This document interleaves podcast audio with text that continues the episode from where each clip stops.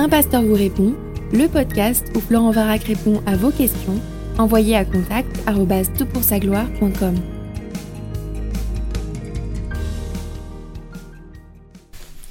Alors, le podcast que nous enregistrons va parler de l'addiction à la pornographie. Et fait suite à deux podcasts euh, que nous avons réalisés, Daniel et moi, sur ces questions d'addiction.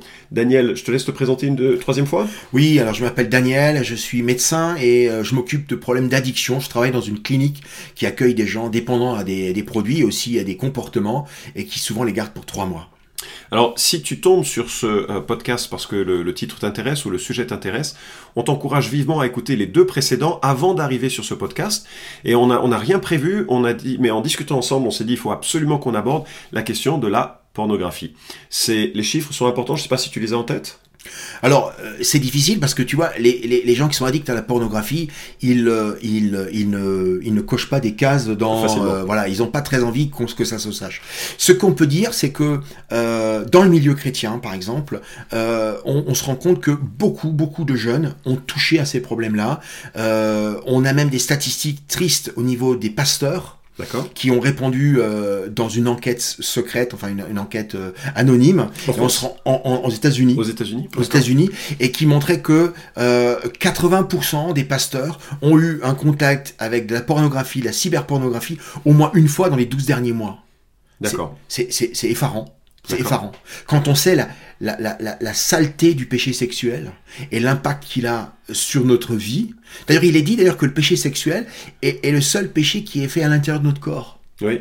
Et donc, euh, c'est quelque chose de grave parce qu'il va avoir une répercussion très, tout à fait particulière. On aura peut-être l'occasion d'en parler. Très bien. Alors donc, euh, c'est une réalité qui, qui, touche un peu notre environnement. Ça devient de plus en plus euh, même euh, minimisé. Hein. C'est quelque chose d'assez normal. Alors, quels sont les éléments déclencheurs qui fait que quelqu'un va aller dans la pornographie? Et puis, alors, bien sûr, ça n'a pas toujours les conséquences. Je me souviens avoir euh, lu le témoignage de Ted Bundy. Ted Bundy, peut-être euh, tu as entendu parler de son nom, mais c'est un, un, criminel qui, est, qui a été euh, l'un des pires agresseurs sexuels des États-Unis et qui dit, juste avant d'avoir été exécuté, ouais, à Colson, euh, qui dit, voilà, le, ce chemin de violence a commencé avec la pornographie soft et puis, euh, cette pornographie soft était insuffisante, donc il est allé à la pornographie hard. Et puis ensuite, c'était euh, du voyeurisme, etc. Et ça a monté jusqu'à des, des, euh, des, mises en scène absolument macabres qui l'ont emporté de plus en plus loin, y compris dans les meurtres qu'il euh, qu'il a réalisés. Mmh. Il a été attrapé et condamné à mort. Alors, évidemment, Fort heureusement, c'est pas parce qu'on commence ce chemin qu'on termine de cette, de cette manière, mais c'est juste pour illustrer que ça peut aller, ça peut aller loin, que c'est quelque chose qui est dominant. Comment on commence et qu'est-ce qui se passe dans le cerveau de quelqu'un qui commence ce processus euh, d'addiction à la pornographie? Bah, C'est comme dans tous les péchés, il y a la phase d'accrochage. Okay. Donc l'accrochage, aujourd'hui, il faut bien le reconnaître, nous sommes dans un monde où, en particulier virtuel, où c'est très facile l'accrochage. Oui. et il y a 100 ans, c'était beaucoup plus compliqué. Il fallait aller dans un lieu spécifique, etc. Et tout ça. Mmh. Aujourd'hui, tu prends n'importe quel téléphone portable, tu fais trois clics sur Google et tu peux tomber sur des choses vraiment, vraiment euh, du, du, très lourd et du très moche. Alors, je vais juste faire une petite parenthèse. Euh, tu parlais d'il y a 100 ans, mais les fouilles de Pompéi ont montré qu'il y avait des fresques pornographiques sous forme de mosaïque dans certaines maisons et aussi dans, sur certaines rues. À Thessaloniciens, on a trouvé une fresque de, de ce genre-là. C'est juste pour dire que la, cette fascination du, de la représentation de la sexualité et, et de, de, ce que ça peut évoquer de, de fantasmes et autres n'est pas nouvelle, Bien ni sûr. de 100 ans, ni de 50 ans. Simplement, les, les moyens techniques actuels permettent de voilà. le rendre très très vif dans notre absolument c'est pas c'est pas un péché nouveau. C'est ça. Il est il est très vieux puisque l'ennemi l'avait conçu depuis le départ en, en, essayant de pervertir euh, la sexualité bonne que que le Seigneur nous avait donnée. Parce qu'on est bien d'accord que la sexualité c'est quelque chose de bon. C'est génial on est, on est d'accord. Donc c'est pas, on parle pas d'ici d'une sexualité, enfin que ce serait intrinsèquement négatif euh, et qu'on mettrait en avant une sorte de, de, de pureté euh, un peu au, à, la pla, à la Platon, hein, en quelque sorte. Les Grecs avaient cette dualité de, de tout ce qui était corporel et, et tout ce qui était spirituel. C'est pas notre propos. Non, Dieu, Dieu nous a donné la sexualité pour nous en réjouir, mais dans un cadre. C'est quelque chose de tellement fort la sexualité que Dieu a donné un cadre. En fait, une espèce de mode d'emploi. Le problème, c'est que, comme beaucoup d'hommes et de femmes sur Terre, on lit pas le mode d'emploi. Et qu'est-ce qu'on fait? Eh bien, on casse la machine. Et ensuite, on arrive chez le constructeur et on dit, je comprends pas. Je comprends pas. Le truc que tu m'avais donné, normalement, ça devait être bon. Et finalement, c'est extrêmement mauvais. Ça marche pas du tout comme prévu. Alors justement, dis-nous qu'est-ce qui se passe lorsqu'il y a cet accrochage et puis qu'est-ce que ça entraîne, même physiologiquement, puisque c'est un peu ta spécialité. Alors, disons simplement les choses, c'est que euh, lors de la vision en particulier chez l'homme, parce que chez les femmes c'est un petit peu différent. Hein. Euh, elles sont pas, elles sont pas accrochées par les mêmes choses forcément, euh, mais chez l'homme en particulier la vision du corps de la femme euh, et euh, de, de, de, de, voir la représentation euh, des organes génitaux chez la femme crée en fait un shoot d'une hormone qui précède la, la, la, la, récompense de la dopamine dans le cerveau et cette hormone c'est la prolactine qui est d'ailleurs elle-même impliquée dans les processus d'allaitement chez, chez la femme. C'est une hormone normale qui, qui, qui, a un vrai rôle dans notre corps. Okay. En fait, qui ce qui va se passer?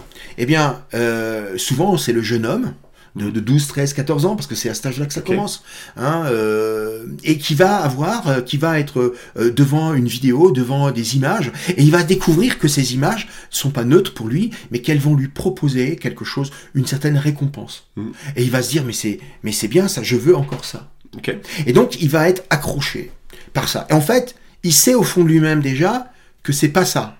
C'est pas ça que Dieu veut pour lui. Et en même temps, il sait que bah il y a une récompense. C'est toujours pareil. Hein. Mm. J'ai une récompense, mais en même temps, c'est pas ça que je devrais faire. Mais je vais le faire quand même, et je vais continuer à le faire. Je vais le faire d'une façon cachée. Et, et qu'est-ce qui va se passer? Eh bien, les, les, gens vont rentrer dans cette euh, production de, de, de, de, de, de gestes et de reproduction de comportements de façon euh, comme dans une autre dépendance, avec un phénomène de tolérance, c'est-à-dire que il leur en faudra de plus en plus pour avoir de moins en moins d'effets. D'accord. D'accord. Et un phénomène de sevrage, c'est-à-dire que quand tu leur interdiras de le faire, ils seront très mal. Okay. Ils vont se dire, mais ça me manque, ça me manque, j'ai envie d'en acheter. Alors, si tu leur enlèves leur téléphone euh, portable, parfois, ça arrive, ou quand ils détruisent leur, leur ordinateur, j'en ai, et qu'est-ce qu'ils font? Ils filent au premier débit de tabac et ils achètent des revues pornographiques. D'accord. Parce qu'ils essaient de remplir désespérément leur réservoir avec ce, ce qu'ils étaient habitués à faire. Ce qu'on peut dire dans la dépendance à la pornographie, c'est que ça a des répercussions, comme toutes les dépendances. Alors, quelles sont la liste un peu des répercussions que tu pourrais tu peux voir? Alors, la première répercussion, c'est que ça a une espèce de recroqueviment sur soi-même. Ok. Puisque finalement, on fait, on fait une espèce de, de sexe virtuel avec des images, mm. et finalement, on devient accro, on devient dépendant, on est en train d'adorer l'image du corps de l'autre. Mm. Vous savez, on, est, on a un Dieu, on a un Dieu qui est violemment jaloux. Mm. Il aime pas ça. Cherchez pas la bénédiction si vous faites ça. Si vous êtes amoureux de l'image de l'autre, ou de la vôtre d'ailleurs, ce qui arrive aussi dans une certaine forme euh, déviée, avec des miroirs, etc., on va pas rentrer dans ces détails, on peut devenir amoureux et on peut devenir, on fait une idole du, du corps de l'autre.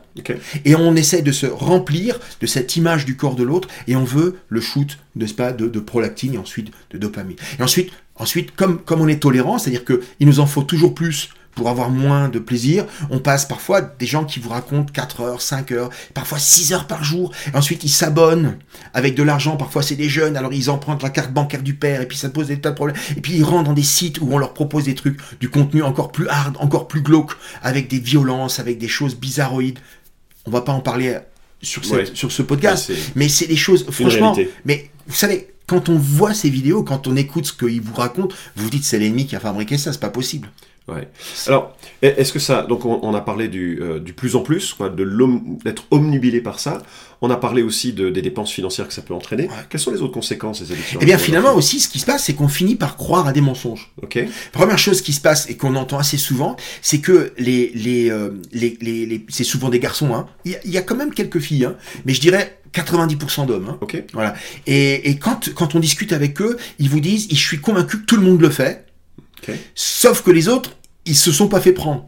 Donc, a une banalisation. Oui, voilà, une banalisation, tout le monde de le fait. manière. Et puis j'en ai même d'autres qui vous disent, finalement, je suis convaincu que toutes les femmes font des photos pornographiques, sauf que je suis pas tombé sur ces photos-là encore. Et donc ils finissent par avoir un mensonge et ils voient toutes les autres femmes comme des potentiels partenaires de, de cette relation fictive, puisque potentiellement ils pourraient trouver leur image un jour sur un site. D'accord. Donc, finalement, ça va orienter leur recherche relationnelle, leur développement relationnel avec d'autres femmes. Et ça les oriente mal, parce que finalement, au lieu de construire quelque chose un jour avec une vraie femme, euh, une femme, comment, selon le plan de Dieu, Ouais. avec la femme qui, qui ne sera pas parfaite. Parce que l'autre mécanisme profond du système, c'est qu'elle nous propose des images de femmes parfaites. Hmm. Et là, l'ennemi, l'ennemi, il aime ça. Parce que qu'est-ce qu'il nous envoie? Il nous envoie des images de femmes parfaites qui sont d'ailleurs retouchées artificiellement, n'est-ce pas? Mhm. Et finalement, alors, qu'est-ce que tu, le jour où tu rencontres Ta femme, tu te dis, ouais, mais la mienne, elle est pas comme ça. Hmm. Et qu'est-ce qu'il aime par-dessus tout l'ennemi? C'est la frustration. Il venait nous frustrer. Donc il y a une déception ensuite? Une déception, ma femme n'est pas comme ça, ma femme ne fait pas ça. Voilà une des ou, autres conséquences. ou je voudrais. L'autre, l'autre facteur aussi qui arrive dans les, dans les couples, c'est des hommes qui disent Je veux reproduire avec ma femme des choses que j'ai vues dans le film. Ouais, D'ailleurs, euh, le pasteur de notre église nous disait que sur une émission, il parlait de 20% de femmes qui commencent, enfin, notamment de la tranche des, des 15-25 ans, qui, lors de rapports sexuels, se font frapper parce que justement, elles, euh, ou elles ont eu ce type d'expérience au moins, euh, donc euh, 20% d'entre elles, C'est terrifiant. parce que les hommes l'ont vu comme étant un acte sexuel normal au sein de la pornographie. Tu le confirmes un peu comme... euh, Tout à fait. C'est un peu une forme de pas- publicité, c'est- finalement. C'est pas normal du tout. Bien sûr. La- L'amour tel que le Seigneur nous l'a donné, c'est deux êtres qui cherchent le bonheur de l'autre et pas le sien. Alors, ouais, Alors, sûr. alors que dans la pornographie, c'est des gens qui cherchent leur bonheur à eux avant tout. Alors justement, est-ce que ça a aussi des conséquences sur la sexualité du couple, la pornographie? Alors, dans un premier temps, la personne qui est qui est addict à la pornographie, il aura déjà déjà des, souvent des gros problèmes à trouver un vrai partenaire. Bien sûr. Et parce que comme il a l'habitude de vivre à l'intérieur de lui-même, euh, etc. Donc souvent il y a des gens qui se recroquevillent sur eux-mêmes, ça c'est très vrai, et donc problématique pour rencontrer l'autre. Puis alors quand il le rencontre, souvent il le garde pas. Parce que, euh, parce que l'autre, l'autre, la dame va se rendre compte que s- il y a un comportement bizarre et va se dire, elle- souvent, et souvent ils me le disent, oh j'ai encore pris un râteau. Ouais. Parce que ça se passe pas bien pour eux. Et alors, quand ils se marient et quand ils essaient de construire quelque chose, eh ben, la pornographie s'invite à l'intérieur. Vous savez, vous savez, le péché, c'est comme une espèce de cancer, vous voyez. C'est un truc qui pourrit lentement au départ, et puis à un moment donné, ça explose. Mm. Et souvent, quand on arrive trop tard, eh bien, on n'arrive plus à falloir faire de la chirurgie, ça va être très compliqué. Et moi, je vois des couples qui s'effondrent à cause de la pornographie qui a été tolérée à l'intérieur. Alors, euh, ça, c'est le tableau un peu, un peu noir que tu dresses, euh, réalisme, c'est ton métier aussi. Maintenant, ce que j'aimerais que l'on voit ensemble, c'est tu conseillerais quoi à un jeune qui a perdu espoir?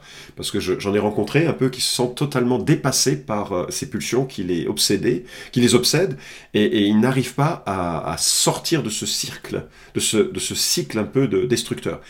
Toi, tu dirais, il faut, il faut faire quoi pour, euh, pour sortir de ça? Alors, je leur donnerai trois conseils. Ok Premier conseil, c'est ce qu'on a déjà dit dans l'autre vidéo, confession. C'est-à-dire que il va falloir qu'ils trouvent une, une ou plusieurs personnes, deux, trois hommes, avec lesquels il peut être vrai et à qui il va pouvoir dire oui, moi, j'ai un problème d'addiction à la pornographie sur Internet ou d'autres formes. C'est pas simple, hein, de Ouais. trouver quelqu'un à qui tu peux dire la vraie vérité sur toi. Quelqu'un devant lequel tu vas pouvoir être nu. Nu dans le sens euh, hein, Ouais, figuré Ouais. dire, dire la vérité sur toi, parce que c'est très facile de te cacher derrière euh, hein, une jolie euh, cravate, un métier, des compétences, des réussites scolaires, surtout dans le domaine de la pornographie qui est tellement caché, parce que Hmm. tu le fais dans un ordinateur, tu vois. Voilà. Première chose, il faut absolument que tu trouves un endroit sécure où tu puisses parler avec des frères qui vont pouvoir t'entendre. Puis la deuxième chose, il va falloir réfléchir très clairement à des mécanismes de, de contrôle. Qu'est-ce que tu dois faire dans ta vie pour que pendant un temps donné, tu- c'est le sevrage. Mm. Qu'est-ce que je- est-ce que je dois renoncer à mon à mon ordinateur? Ne, ne le jette pas à la rivière tout de suite. hein. Il y en a aussi qui ont ça. qui ça. Ça marche pas forcément bien parce qu'on en rachète un autre, tu vois. non, mais est-ce qu'il va falloir que j'accepte que quelqu'un mette un contrôle parental sur mon, sur mon ordinateur. Est-ce que je vais accepter que euh, un frère de l'église ait un compte rendu de tous les sites que je vérifie, que je visite, et que toutes les semaines on se téléphone et on, on se parle et euh, on, on- on réfléchisse ensemble sur ce qui s'est passé, si j'ai replongé, etc. Et la troisième chose, c'est d'être dans l'attente de la guérison de Dieu par rapport à une nouvelle vie sans ce, sans ce comportement. En cherchant à dire Seigneur, voilà, je te dis la vérité, j'ai été là-dedans, je te l'ai confessé, maintenant enlève ces idées. Parce que, en fait, ce qui va se passer, il faut que Dieu lave ton cerveau de toutes ces centaines d'images, de vidéos. Tu sais, quelque part, ça reste dans ta mémoire d'une façon durable. Il va falloir absolument rentrer dans une phase où de nettoyage, j'allais dire, les écuries d'Augias, tu sais, c'est une histoire très ancienne. hein. C'était énorme. Il faut, que tu imagines qu'il y a des personnes qui, qui ont regardé des centaines d'heures de vidéos et d'images. Donc il faut que ça, ça soit nettoyé. Et là, il va falloir vraiment demander au Seigneur de dire, libère-moi de ces choses pour que ces images ne reviennent plus derrière moi, ne m'assaillent pas. Et euh, je pense qu'il y a aussi une démarche active dans cela, parce qu'on peut euh, s'attendre effectivement à ce que le Seigneur nous, euh, nous, nous lave, mais il y a aussi une démarche d'apprendre à remplacer des pensées, des pulsions, des désirs régulièrement. La mort à soi-même n'est jamais très agréable, mais c'est aussi une mort à soi-même pour une vie différente. Et il y a, aussi du plaisir à, à vivre dans cette liberté que, que, dont l'Évangile parle. On est d'accord que chaque fois qu'il s'agit de reconquérir une liberté, il y aura de la souffrance. Oui, c'est ça. D'ailleurs, Paul, euh, Pierre le dit, hein, faites tous vos efforts pour ajouter à votre foi la vertu. Le mot effort fait partie du processus, mais en même temps, l'évangile et la religion chrétienne, la foi chrétienne n'est pas une, une, une vie d'effort seulement, parce que avant d'avoir dit faites tous vos efforts, l'apôtre Pierre dit sa divine puissance nous a donné tout ce qui contribue à la vie et à la piété. Donc Christ est de notre côté, il nous a donné en Christ et en l'Évangile à la fois une acceptation complète de sa personne, mais aussi la présence de son esprit et donc la capacité de regarder la vie différemment. Mais trois conseils qui sont vraiment précieux hein, que tu nous donnes ici. Absolument. Tu aurais, d'autres, tu aurais des livres ou des conseils pour euh, euh, développer le sujet?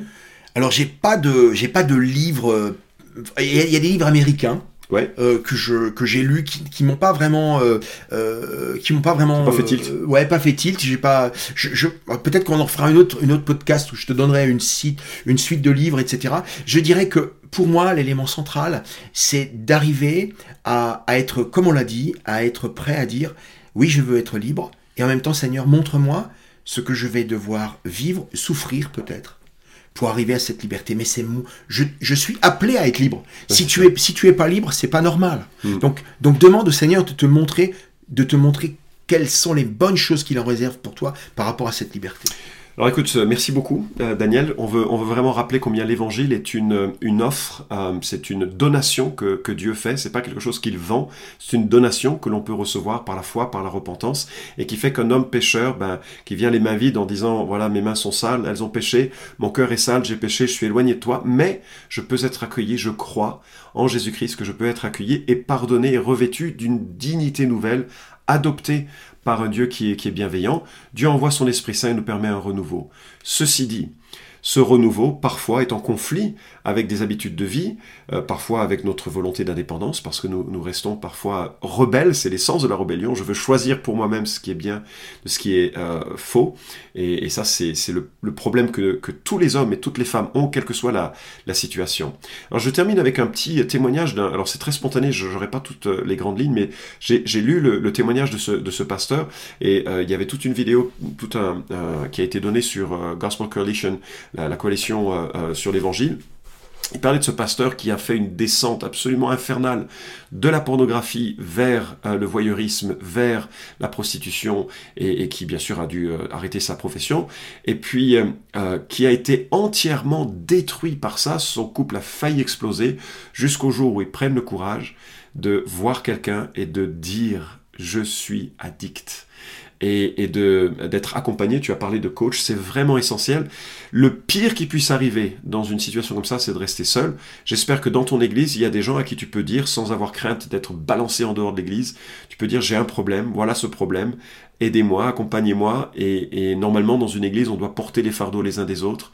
On doit se regarder les uns les autres avec bienveillance. On est tous pécheurs, on a tous pu commettre euh, des choses de différentes natures.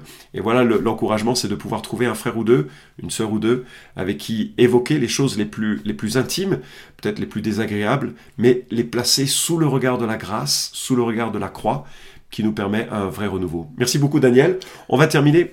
Tu as un dernier mot tu voulais Non, c'était avec plaisir. On va terminer avec euh, un dernier podcast, le podcast suivant, et cette fois-ci de façon peut-être positive. Pourquoi oui. est-ce que Dieu a mis dans notre cerveau un circuit de plaisir? Merci beaucoup pour euh, ton attention. Au revoir. Vous pouvez suivre cette chronique hebdomadaire Un pasteur vous répond sur SoundCloud, iTunes et Stitcher. Retrouvez les questions déjà traitées sur toutpoursagloire.com. Si vous aimez ce podcast, merci de le partager sur les réseaux sociaux et de laisser une note sur iTunes. À la semaine prochaine!